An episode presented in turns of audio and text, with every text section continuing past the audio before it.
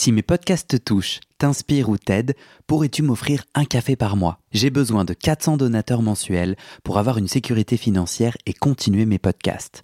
Je ne peux pas continuer bénévole, alors deviens un des 400 en m'envoyant tout de suite un email à guillaumefedepodcast.com.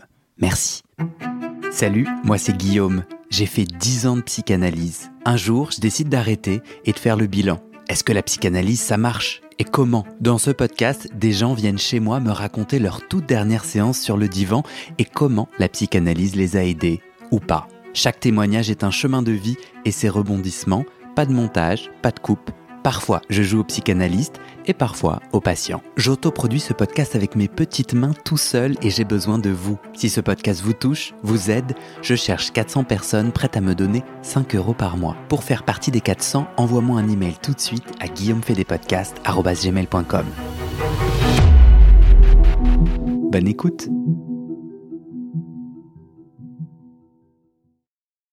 Si t'es bon, on se lance, on Bah, discute c'est aille. parti. Est-ce que tu veux être anonyme ou pas? Euh... Non, c'est bon.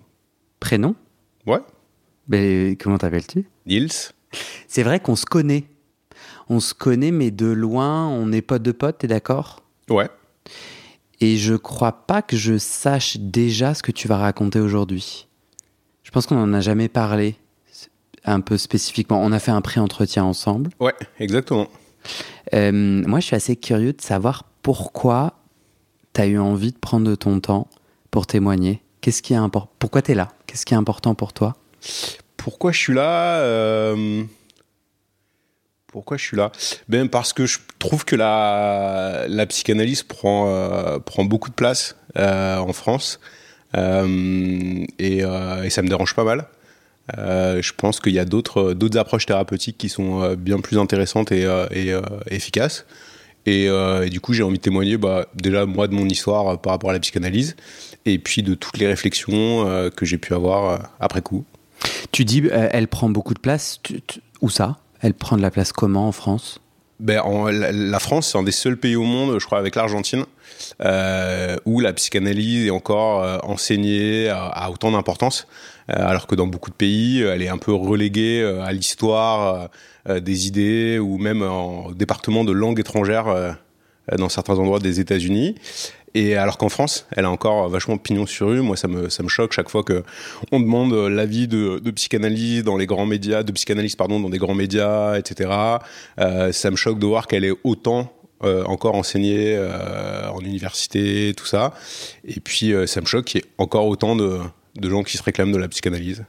Du coup, toi, t'as pas eu une bonne expérience. Est-ce que c'est. Alors moi, j'ai eu une expérience mitigée, Mitigée. Globalement mauvaise, mais mais qui m'a quand même aidé sur certains aspects. Ok. Euh, de 0 à 100, si tu devais regarder, tu as ton chemin de psychanalyse et le noter, parce que mitigé, du coup, j'aurais envie de dire c'est 50, 50-50 Je pense qu'on est plus dans les moins 30. Ok. Donc il y a 30 de bien et 70 non, il y a, il y a moins 30. euh, Il y a... Non, non, c'était vraiment une mauvaise à expérience. moins 30. Ouais, moins 30. Et j'ai- Il y a eu des aspects positifs, mais qui ont été très largement euh, contrebalancés euh, par certains aspects négatifs. T'as fait combien d'années en psychanalyse? Alors, je pense que j'ai fait, fait à peu près 4 ou 5 ans avec une, euh, une thérapeute freudienne et j'ai fait quelques mois avec un, un, un Jungien. Ok. Euh, Qu'est-ce qui s'est passé Ou plutôt, non, avant de savoir ce qui s'est passé, pourquoi t'es rentré en psychanalyse? Tu te souviens, le déclic, qu'est-ce qui se passait dans ta vie? Oh, bah, j'étais malheureux, j'étais en- euh, j'avais pas mal de souffrances et euh, du coup, bah, j'avais besoin de, d'être aidé. T'avais quel âge? J'avais quel âge? J'étais en tout début de lycée. Euh, ça fait quel âge? Ça, ça fait euh, 14-15 ans, je pense. Et aujourd'hui, t'as quel âge? Aujourd'hui, j'ai 33 ans. Euh, Donc, toi, t'as des symptômes de mal-être? Ça s'exprime comment ton... Euh, à l'époque, j'étais très très anxieux. Euh, je pense que j'avais un fond de dépression aussi. Euh, voilà. Ça veut dire quoi, très anxieux? Euh, T'es au quotidien, enfin, t'as des crises d'angoisse en cours? Euh, à l'époque, non, j'avais pas de crise d'angoisse, mais j'étais en permanence très stressé. euh, j'avais plein de conflits internes. et puis j'avais une, ouais, une grosse tristesse, tristesse en moi. Quel conflit interne? Tu te souviens? Oh, bah, il y en avait plein. Il y avait les conflits un peu classiques de l'adolescence. non, moi, je, je sais pas ce que c'est. bah, de trouver sa place, de, de, de, de, commencer à se construire en tant qu'adulte petit à petit. Euh, je sais que j'avais des relations qui étaient, euh, qui étaient complexes avec mes, euh, avec mes parents. j'avais aussi pas mal de questionnements de, de, autour de la sexualité, du genre. Je mettais pas encore forcément ces mots dessus. Hein. voilà, et puis je pense que de base, j'ai un naturel. Enfin, j'avais une, une, construction assez, assez anxieuse. et donc j'ai du mal à prendre du recul. voilà. Tu penses c'est une nature, l'anxiété? Euh, je pense que l'anxiété pas une nature, mais je pense par contre qu'il y a des gens qui sont plus ou moins euh, euh sensibles déjà, et le fait d'être sensible, forcément, tu captes, euh, enfin les, les, signaux de menace ou de danger, tu les captes plus et, de façon plus forte. et puis si t'as pas appris à, à, à, gérer ça, ça peut tourner en, en anxiété. Parce que toi, la, la, menace, le danger que tu ressentais à ce moment-là, c'était je vais pas trouver ma place. Où, je comprends qui je suis en train de devenir en tant qu'adulte et ça me panique parce qu'il n'y a pas de place pour moi euh, bah, alors sur la, question de la place, ouais, il y avait de ça. Il y avait, euh, ok, j'ai l'impression que euh, pour être moi, il faut que j'aille à rebours des, normes sociales, etc. Donc ça me, paniquait. Et puis, et puis comme je te disais, il y avait aussi des, conflits, des problèmes avec, mes parents, tout ça. Donc c'est quoi le déclic? Il y a un, paysage anxieux avec des difficultés, mais de là à, aller consulter, qu'est-ce qui a fait pencher la balance? Euh, Ma famille était assez, euh, assez là-dessus. Euh, je me souviens quand j'étais quand j'étais petit déjà, j'avais des j'avais très très peur de la mort. Je me souviens quand j'avais 5 6 ans, 7 ans et du coup déjà à l'époque, mes parents m'avaient proposé de voir un, un, un psy. donc avait c'était pour moi, c'était quelque chose de, normal, quoi. Quand on va pas très bien, comme on va voir un docteur, bon, bah, on peut aller voir un psy, quoi.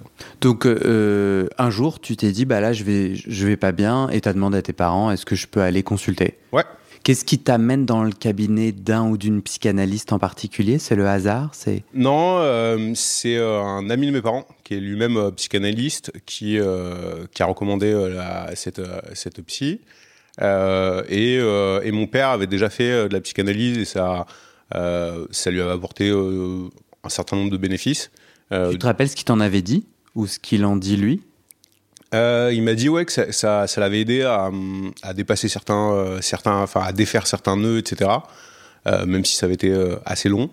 voilà, donc il avait eu une expérience globalement ok. voilà. Et puis, je, enfin, je crois que mes parents, c'est surtout ce qu'ils connaissaient.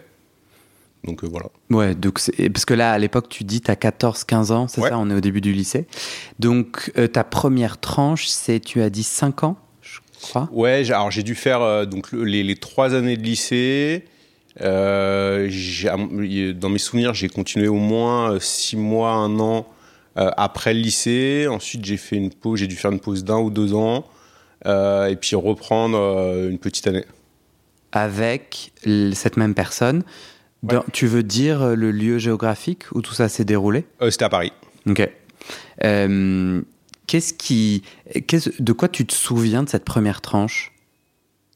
Oh bah plein de choses. Je, me souviens globalement, ouais, plutôt bien. Ça s'est passé comment? Sur quel, quels aspects? Bah, je sais pas. Du coup, par rapport à ta souffrance, pour commencer. alors, je la voyais toutes les semaines au début. Euh, il y a eu certains moments où je la voyais jusqu'à deux à trois fois par, par semaine. Ah ouais. Euh, je dirais que globalement, ce qui a été positif, c'est euh, bah, d'avoir quelqu'un d'extérieur à qui, à qui, avec qui échanger. donc ça, je pense que ça a été, ça a été très positif, du moins au début. ça m'a permis de développer quelques, euh, quelques compétences en, investigation, puisqu'il y avait quand même, euh, y avait quand même cette dimension euh, assez forte, mais qui m'ont été utiles, mais dans d'autres, dans, dans d'autres domaines. et après, ce qui m'a, ce qui m'a causé de la souffrance, c'est déjà que c'est, que c'est très long. C'est très long, ça coûte, ça coûte quand même beaucoup de sous. Euh, avec du recul, hein, tout ça évidemment, euh, je trouve que c'est euh, ouais, c'est globalement peu efficace. Et puis alors moi j'ai eu la malchance de tomber sur sur quelqu'un qui était pas safe, comme on dit maintenant, c'est-à-dire qui était pas dont le logiciel n'était pas updaté par rapport aux, questions de sexualité, de genre, etc. Et du coup, quand je lui ai parlé de mes, donc, donc moi je suis, je suis bisexuel, mais dans un mariage hétéro. Euh, et là, Actuellement dans un Actuellement, ouais. Euh, et la première fois que je lui ai parlé un petit peu de, euh, bah de, de, de, de mes angoisses concernant ma sexualité, je pense qu'il y a, il y, a, il y, a, il y a une seule grande bonne manière d'accueillir quelqu'un qui, euh, qui a ce type de, de questionnement et d'anxiété, c'est avec énormément de bienveillance, en, en- avec de la curiosité, enfin de manière positive, ne serait-ce que pour, euh, pour euh, permettre à cette personne de- d'explorer librement euh, tout ça. Et, et moi, je pense que c'était quelqu'un qui n'était pas du tout éduqué sur là-dessus. Qu'est-ce qu'elle t'a dit? Tu te souviens? Plus que quelque chose qu'elle m'a dit, c'est plus son, son approche qui a été, en gros, de me dire, au lieu de me dire ah ben génial, on va explorer ça, c'est trop bien, pas de souci, etc. Son approche a été de, de, de- en gros, euh, j'ai compris avec le avec le euh, avec le temps euh, ce qu'elle ce qu'elle a fait entre guillemets, mais été de dire ah mais il faudrait. Alors d'abord, elle m'a dit il faudrait que tu que tu explores ton histoire juive parce que je suis juif du côté de, de mon père, euh, etc. Puis ensuite, ça a été de me dire euh, il faut que tu te rapproches de ton père, que tu t'éloignes un petit peu de ta mère, euh, que tu développes ta virilité. Euh, je me souviens que c'est que c'est euh, que c'est en gros ce vers quoi elle m'a poussé. Et, euh, ça, ça m'a fait perdre des années, des années de vie, quoi. Parce que euh, moi, à l'époque, au lieu de pouvoir euh, euh, bah, embrasser librement euh, euh, ce que ce que j'étais, etc., euh, bah, je me suis dit, ok, donc euh, pour lutter contre ces angoisses, euh, il y a une solution apparemment. Donc je vais développer ma virilité, je vais me rapprocher de mon père. je vais- et, euh, et ouais, j'ai perdu des années derrière à me, à me construire sur une, sur euh, sur un truc euh, absurde, quoi. Euh, Toi, tu parlais d'angoisse Mhm. à l'instant. C'est quoi? C'est que tu t'inquiétais de ne pas être que hétéro? Ouais, c'est ça. Bah, je, je, je, je sentais que j'avais d'autres désirs euh, que des désirs hétéros. Euh, Enfin, en plus, en parallèle. Et, euh, et du coup, ça me paniquait, quoi. Ça te paniquait parce que. Pourquoi ça te paniquait? Bah, ça me paniquait parce que à l'époque, c'était. Là, ça commence, euh, ça commence à, évoluer, quoi. Mais, euh, mais le, le- le- les milieux. euh, Enfin, la société était encore hyper homophobe, quoi. Je crois que, je crois qu'à l'époque, un gamin entendait, je sais pas, 15 fois par jour des insultes homophobes. Donc c'était ouais, c'était quelque chose qui me paniquait. Et puis, euh, et puis ouais, c'est, c'est assumer d'être différent, de sortir du lot à un âge où on a envie plutôt de, de, de, de trouver des groupes d'appartenance, de se Ouais, conformer. ouais. Donc, euh, donc ouais, ça, ça T'étais dans un quartier, un, un collège euh, euh, assez traditionnel de Paris ou? Alors j'ai fait plusieurs, euh, j'ai fait un peu euh, deux extrêmes. J'ai fait d'abord, euh, je suis passé par un collège de quartier euh, vers Belleville qui était euh, qui était très rude. Euh, je suis pas resté très longtemps, mais euh, mais ouais, c'était c'était rue dans le sens là il y avait particulièrement beaucoup d'insultes homophobes. Ouais, là c'était euh, ouais, c'était euh, c'était c'était assez catastrophique. Puis ensuite, j'ai fait euh, le, reste de mon collège euh, dans le privé catholique. Donc qui est pas je souviens d'ailleurs, on a il nous avait montré un film euh, qui expliquait à un moment que le fait d'être homo par exemple, c'était c'était une phase euh, pour développer une, une complicité, mais que c'était juste une phase de transition, enfin des trucs, des trucs euh, assez hardcore comme ça. Euh, et ensuite, le lycée dans lequel j'étais était plutôt, pour l'époque, euh, open, mais Ouais. il y avait, je crois qu'il y avait peut-être une personne qui se distinguait Ouais, ouais. dans tout le dans tout le bahut. Moi, moi, je me connecte vachement à, à, ce que tu, à ce que tu dis. Et quand tu parles d'angoisse, moi, j'étais aussi dans un collège catho et privé. Et, euh, et je crois encore, peut-être aujourd'hui, mais ça, j'en sais rien en vrai, parce qu'il paraît que les choses changent. Mais les, le, le gros des insultes et, de, et, et du conflit au jeune âge, quand t'es un garçon, c'est vraiment de te féminiser, quoi. Je crois que les enfants, Ouais, ils pigent des- direct la misogynie du monde. Ouais. Et il se dit, ah bah alors là, si t'es soit pénétré analement, ou soit si je te traite de fille, ou si t'es trop efféminé, alors tu perds ta valeur sociale. Ah, moi, le bain était vraiment celui-là. Alors euh, ouais, carrément, il y avait, euh, il y avait euh, celui-là à fond. Toi- mais même le fait, de pouvoir avoir du désir ou, ou de l'amour pour, pour, pour des garçons, etc. C'était c'était le, tabou absolu. Et je pense qu'il y a un autre truc qui m'a fait paniquer à l'époque, c'est que moi j'ai une, j'ai une famille, enfin, qui à l'époque que je trouvais très progressiste. Euh, très à gauche, euh, etc., avec énormément de lutte contre le racisme, contre le sexisme, contre pas mal de choses. mais j'avais, j'ai jamais vu pratiquement dans les amis de mes parents, les cercles de mes parents, des personnes qui ne soient pas hétéros. Et du coup, ah je me suis dit, si mes parents, ah sont, que je voyais un peu comme à l'avant-garde du progressisme, s'il n'y a pas ça et qu'on n'en parle jamais, c'est que ça doit être quand même un truc pas normal, quoi. Ah ouais, ouais. J'ai bah, je, crois que je t'en ai pas parlé, mais je, suis dans un, j'ai un nouveau podcast en projet mhm. qui existe déjà, qui s'appelle Histoire de devenir moi, mais dans lequel euh, j'ai envie, moi, d'enquêter sur l'homosexualité dans ma famille. Mhm. Parce que. T'as vu ton oncle, c'est ça Voilà, j'ai mon grand-oncle, donc le frère de mon grand-père, qui est homosexuel. Euh, on l'a appris après sa mort. Il est mort, j'avais trois ans. Ça, ça faisait toujours partie de l'histoire familiale. En revanche, j'ai découvert cet été qu'il qu'il aurait eu un amoureux. Et ça, pour le coup, lui, il a disparu de l'histoire familiale. Donc, j'ai commencé l'enquête, je fais un podcast autour de ça. Et euh, il y a plein de raisons pour lesquelles ce sujet me touche intimement, au-delà de c'est ma famille. Mais pareil, je n'identifie pas d'homophobie ouverte, c'est-à-dire que moi j'étais soutenu, aimé, mais un profond silence et quand même euh, bon, une gêne, etc., mais surtout une absence totale de référent. Eh ben, c'est-à-dire, et on a le même âge, je crois. J'ai oublié ton âge. Ouais, c'est ça. Bon, j'en ai trois de plus, mais euh, je l'ai déjà dit à ce micro, mais moi, un de mes référents, c'était un de mes seuls référents disponibles, c'était un homme bodybuildé, super efféminé dans un dans une dans une série télé AB Productions là. Je crois que c'est le miel ou les miel et les abeilles ou les filles d'à côté, un truc dans le genre qui, qui, qui n'est pas un problème en soi, mais quand c'est le seul référent, bon, moi j'ai ni muscle et puis je me revoyais, je me reconnaissais pas tellement dans, dans lui.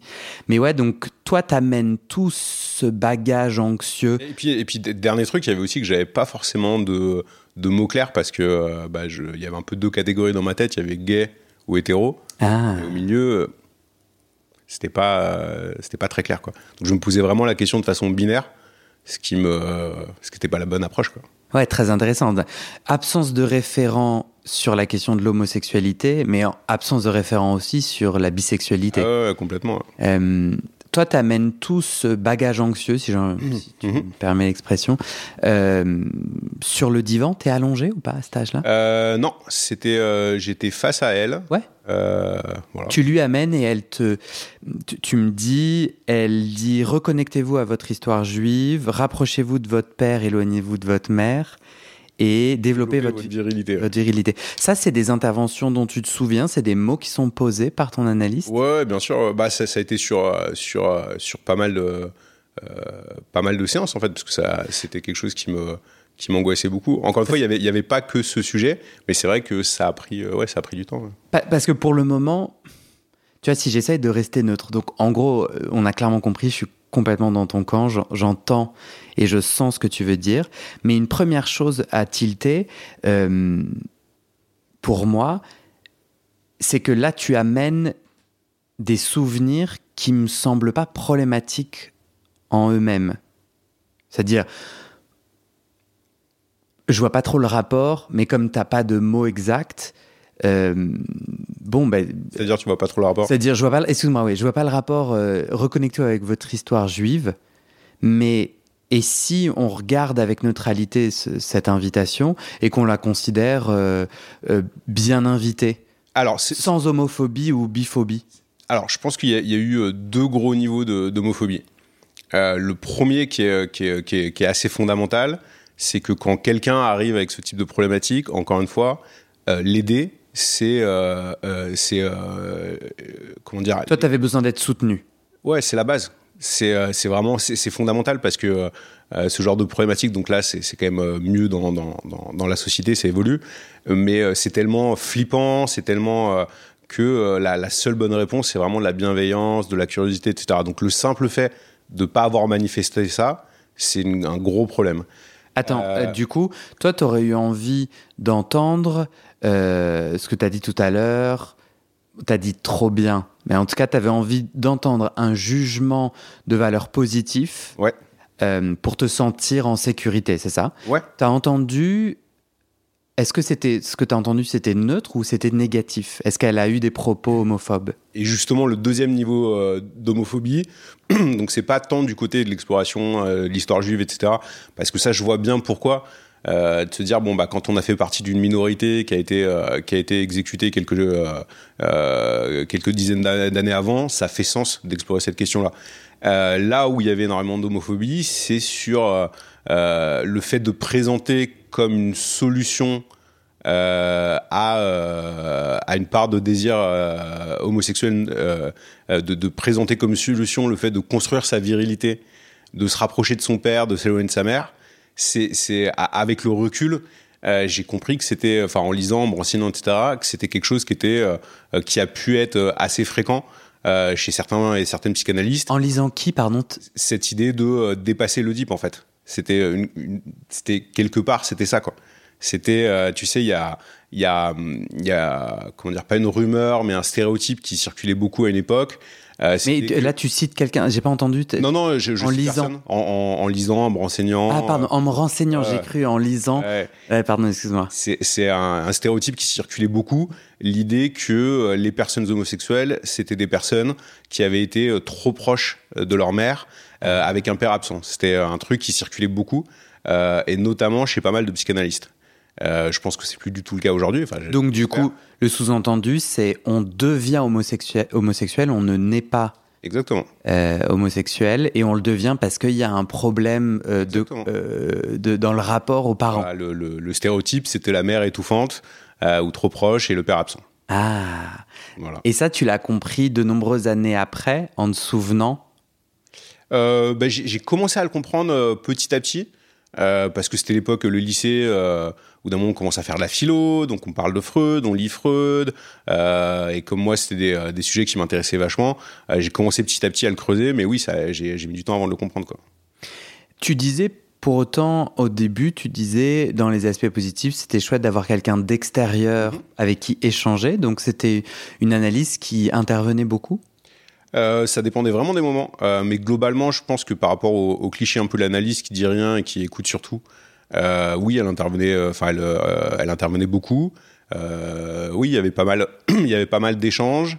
Je me souviens qu'à qu'à certains moments, elle a été même, enfin, elle, est vraiment intervenue sur sur certains aspects. Lesquels? Ben, je me souviens qu'elle m'a, ça se passait super mal avec avec mes parents à un moment et, et elle m'avait encouragé à à, à quitter euh, à quitter la maison pour pour prendre un peu mon indépendance, ce qui avait été d'ailleurs une très bonne euh, une très bonne étape. Donc euh, donc là- là-dessus, elle avait été très chouette. Euh, voilà, mais du coup, elle m'avait vachement encouragé euh, dans ce dans ce choix-là. Parce que tu disais aussi que ça t'avait aidé à développer une capacité d'investigation. Ça veut dire quoi? Ben, je trouve que, euh, enfin, si, si, si je résume un des, un des grands traits de la psychanalyse euh, tel que, tel que je, la, je la vois, euh, ou je la comprends, disons, euh, c'est cette idée d'aller investiguer euh, l'inconscient, ses conflits euh, latents ou, ou, ou manifestés, l'histoire familiale, etc., pour essayer de créer un certain nombre de déclics, de créer une compréhension qui permettrait de, de, de libérer, quoi. Euh, en gros, si je synthétise à l'extrême, quoi. Et, euh, et du coup, à force de d'aller bah, investiguer comme ça, que ça soit euh, les rêves, l'histoire, euh, les actes manqués, tout ça, bah c'est euh, c'est vrai que ça, ça, ça aide à Ça développer des compétences euh, un petit peu analytiques, disons. Quoi. Toi, elle t'a demandé de, de, de venir avec ça en séance? Elle t'a dit Ouais, c'était note- fréquent. Ouais, notez vos rêves. ouais, ouais, c'était très fréquent. Bah, pratiquement à chaque séance, je lui parlais de- d'un ou deux rêves. D'accord, ok. Euh, on a pas mal là commencé par le nœud de, de l'identité sexuelle, Mhm. euh, sur lequel euh, en fait tu t'es senti pas entendu, pas soutenu.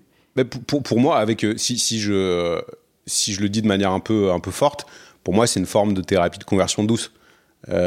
Puisque le principe de la thérapie, Ouais, rappelle le, ce que le c'est. principe de la thérapie de conversion, c'était quelque chose qui là qui vient d'être interdit en France, enfin. Euh, mais c'était des thérapies qui promettaient euh, aux gens de les guérir euh, de leur homosexualité, bisexualité, etc. Donc c'est l'idée que c'est un problème qui peut se guérir. et alors avec des, stages, des camps, enfin des trucs évidemment qui marchent jamais et qui créent beaucoup de souffrance. Et quand je dis que c'est une version un peu, soft de ça entre guillemets, c'est que bah, finalement, elle, suivait un schéma un peu similaire. C'est-à-dire qu'au lieu de voir ça comme juste un aspect parmi d'autres euh, d'une personnalité euh, à explorer, chouette, etc., euh, il y avait cette, euh, approche qui était, ben, si euh, il dépasse un certain Oedipe ou etc., bon bah ça partira quoi.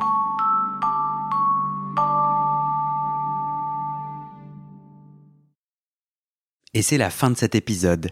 Vérifiez dès maintenant si la suite est déjà publiée.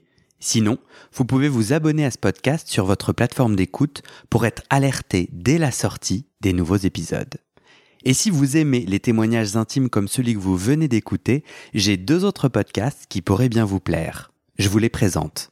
Histoire de devenir moi. Ça, c'est un podcast dans lequel des gens ordinaires me racontent un tournant déterminant pris dans leur vie. Ils racontent le déclic qui a tout changé et comment ils sont devenus un peu plus eux-mêmes. Comment devenir sexuellement épanoui Ça, c'est un podcast dans lequel des hommes, gays, bi ou queer, racontent leur chemin de sexualité et comment ils tentent de s'épanouir face aux normes. Alors pour écouter ces podcasts, vous pouvez tout simplement taper les titres dans la barre de recherche de votre plateforme d'écoute. Mais je vous mets aussi dans le descriptif de cet épisode les liens pour écouter ces podcasts et les liens de mes réseaux sociaux pour découvrir les coulisses de mon aventure de podcasteur et aussi la page de dons pour soutenir mon travail et mes podcasts. En tout cas, n'hésitez pas à m'envoyer vos retours et vos réactions à guillaumefedepodcast.com ou sur mes réseaux sociaux. Ça me motive énormément de savoir que ces histoires naviguent et résonnent, ou pas d'ailleurs. Allez, merci pour votre écoute et à très bientôt dans vos oreilles.